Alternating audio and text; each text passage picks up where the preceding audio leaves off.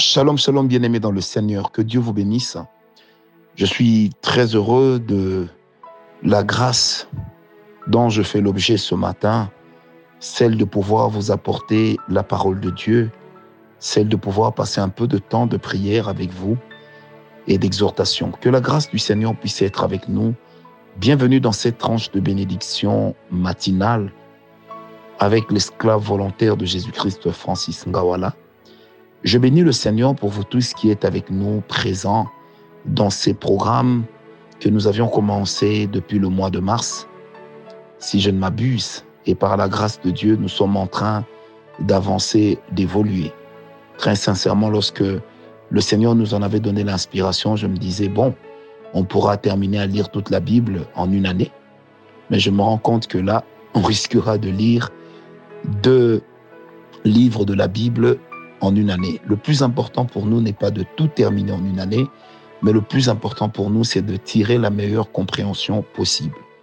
La logique de la bénédiction matinale n'est pas de vous aider à lire la Bible, mais de vous aider à comprendre la Bible, à comprendre la parole de Dieu, à la méditer, à l'adapter à vos réalités, puisque dans la méditation, en fait, nous lisons la parole de Dieu et nous l'adaptons à nos réalités. Ce qui nous amène à tirer les leçons que l'Éternel voudrait que nous puissions tirer, permettez-moi la tautologie, mais aussi et surtout de comprendre où se trouve notre vie par rapport à l'axe global de la parole de Dieu.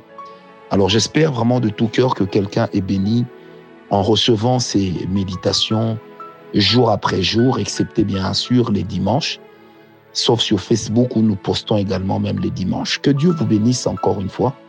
Et c'est vraiment pour moi une immense joie, un immense plaisir que de pouvoir vous servir en ce moment. Que la grâce du Seigneur puisse être votre partage. Je bénis le Seigneur pour vous et je bénis encore une fois le Seigneur pour votre vie. Amen, amen. Que la grâce de Dieu soit encore une fois avec vous. Alors, pendant que nous sommes en train de, célébrer notre début de week-end, je bénis déjà le Seigneur qui continue à renouveler le souffle de vie, son souffle de vie en nous, qui continue à nous faire du bien, qui continue à nous soutenir, qui continue à être pour nous euh, euh, un sujet de grâce. J'aimerais vous proposer ce matin de lire avec moi la parole de Dieu dans Genèse 26, versets 12 à 14. Genèse 26, versets 12 à 14. La Bible dit ceci, Isaac s'aima dans ce pays et il recueillit cette année le centuple, car l'Éternel le bénit. Cet homme devint riche et il alla s'enrichissant de plus en plus jusqu'à ce qu'il devint fort riche. Il avait des troupeaux du menu bétail et des troupeaux de gros bétail et un grand nombre de serviteurs. Aussi les Philistins lui portèrent envie. Amen. Voilà donc, comme je le disais, quelques leçons de méditation que nous tirons de cette parole. La première des choses, bien aimées, c'est la Bible dit Isaac s'aima dans ce pays, recueillit des, des, des, cette année le centuple, car l'Éternel le bénit. J'ai souvent entendu des hommes dire que voilà, la bénédiction n'avait rien à voir avec le matériel. Bien aimé, qu'on ne se leurre pas. Autant la bénédiction commence par le souffle de vie, la santé, la bénédiction continue également avec les biens matériels. Oui, les biens matériels font partie de la bénédiction ce serait absurde de pouvoir rejeter l'importance des biens matériels ou de l'argent dans la qualité de la bénédiction que l'Éternel nous donne. La première bénédiction, bien aimée, c'est que nous sommes en vie et que nous avons Jésus-Christ. La deuxième bénédiction, c'est que nous sommes en bonne santé. Parce que celui qui est malade, même lorsqu'il a beaucoup d'argent, dépendamment de sa maladie, il peut lui arriver de ne pas en tirer grand profit. Mais bien aimé, pour ceux qui sont en bonne santé, la bénédiction, c'est aussi cela. Et la bénédiction, c'est aussi posséder des biens matériels, posséder les biens de ce monde. Je dis bien posséder les biens de ce monde. Bien aimé, la Bible n'a jamais été contre la bénédiction matérielle. Croyez-moi que la pauvreté n'a jamais fait partie des promotions spirituelles. La pauvreté n'est pas une promotion spirituelle. Mourir pauvre ne veut pas dire qu'on a terminé la course tête haute. Non. Il est de la volonté de Dieu de te voir, toi, être béni. Il est de la volonté, de la grande volonté de Dieu de te voir aller de l'avant. Il est de la volonté de Dieu de t'arroser de sa grâce, mais surtout de transformer cette grâce en, en bien matériel, en argent également. Bien aimé, si nous sommes les enfants du roi des rois, il est donc normal que nous puissions prétendre aux plus grandes et plus précieuses promesses de Dieu dans ce monde dans lequel nous vivons. Ce n'est pas parce que nous sommes euh, euh, parce que nous sommes pèlerins sur cette terre que nous n'allons pas posséder ce que la terre a.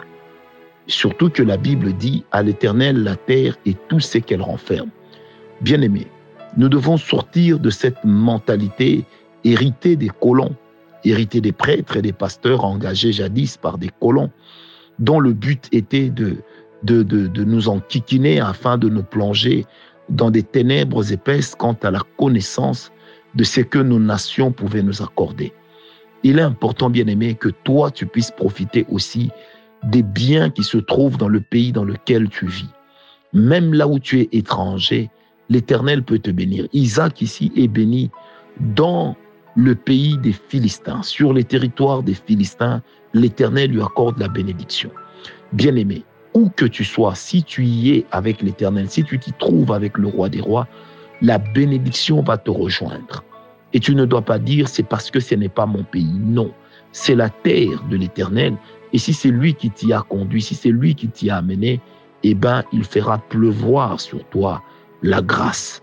Et cette grâce t'accordera aussi la bénédiction matérielle, la santé et le souffle de vie.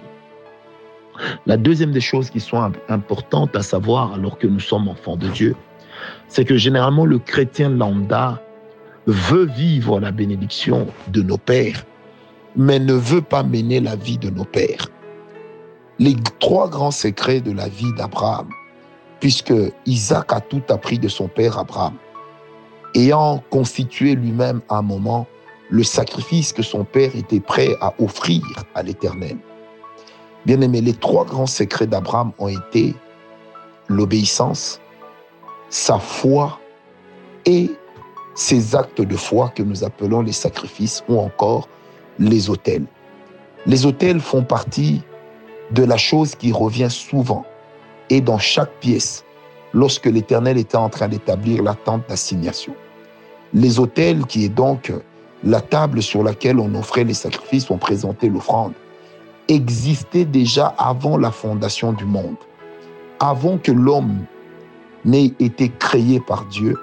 L'autel existait déjà. C'est pourquoi la Bible dit que dans le royaume de Dieu se trouve l'autel. Et le but de l'autel, c'est quoi? C'est de pouvoir présenter à Dieu ce que nous avons. Et Christ est pour nous l'autel principal. Je répète, Christ est pour nous l'autel principal. Et Christ s'est offert lui-même sur cet autel comme étant le sacrifice suprême. Il a donc réglé notre problème avec le ciel. Mais nos autels, nos sacrifices n'interviennent pas dans nos problèmes avec le ciel, mais n'interviennent que dans nos problèmes avec le monde, avec la terre sur laquelle nous sommes. C'est pourquoi tu ne peux pas hériter des biens d'une terre sans les autels. Les autels t'accordent la terre sur laquelle tu es, tu te trouves. Parce que la terre sur laquelle tu te trouves a des propriétaires qui l'ont peut-être maudite ou qui ont peut-être dit que toi ou ta famille, vous n'aurez jamais droit au chapitre de la bénédiction. Mais je commande ce matin, au nom de Jésus, que le chapitre de la bénédiction soit ouvert pour toi, là où tu te trouves, que la terre sur laquelle tu te trouves te bénisse. On n'a pas besoin que tu meurs pour qu'on demande à la terre d'être douce et paisible. Elle ne le sera pas si tu n'as pas connu Christ. Mais la terre peut recevoir le commandement de la part de Dieu. De la part du Dieu auquel tu présentes tes sacrifices, la terre peut recevoir le commandement de te bénir. Et ce matin, à cause du sang de Jésus-Christ, qui est le sang du sacrifice suprême, je commande à cette terre de te bénir au nom de Jésus. Bien-aimé, la troisième chose que je tire de ce passage, c'est la jalousie des Philistins. Bien-aimé, il est important que l'on sache que peu importe le degré de discrétion, il y aura toujours quelqu'un quelque part qui sera informé de la qualité ou de la réelle bénédiction que nous avons. Peut-être celui qui gère ton compte en banque, peut-être celui qui a eu une fois dans sa vie accès à un ordinateur de banque pour savoir combien tu y loges. Peut-être celui avec qui tu as eu à, contracter une affaire, une alliance. Peut-être, peut-être, peut-être. Il y a toujours une information qui fuite. Mais le plus important que j'aimerais te dire à ce niveau, quand Dieu te bénit, ta bénédiction ne sera jamais du goût de tous. Ta bénédiction ne pourra jamais faire l'unanimité. Ta bénédiction ne pourra jamais amener tout le monde à t'acclamer il y aura toujours des gens qui ne vont pas apprécier le fait que ce soit toi qui aies été béni. Il existera toujours des personnes qui n'accepteront pas que ta vie à toi aille de l'avant alors que la leur est en train de reculer. Il existera toujours des gens qui n'apprécieront pas. Bien aimé, j'aimerais le dire et vraiment je le pense parce que je le vis.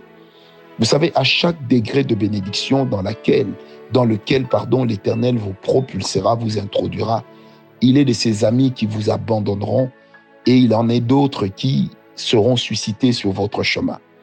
Celui qui vous acclame aujourd'hui vous acclame peut-être parce que il a plus que vous. Celui qui vous acclame aujourd'hui vous acclame peut-être parce qu'il a besoin de vous, parce qu'il profite de vous. La bénédiction, surtout dans sa dimension matérielle et financière, a cette capacité de diviser les hommes de diviser des grands amis. Pourquoi celui qui est béni, ce n'est pas moi? Il existera des gens qui vous taxeront d'occultistes. Il existera toujours des personnes qui vont médire de vous. Mais bien aimé, tenez ferme. J'ai vu, je sais ce que j'ai vécu dans ma vie. Vous savez, surtout nous dans le service de Dieu, il est de ces personnes, quand c'est elle qui te donne 10 dollars, elle est contente. Mais le jour où c'est toi qui commences à lui donner, elle n'acceptera pas et elle montrera toutes sortes de superfuges.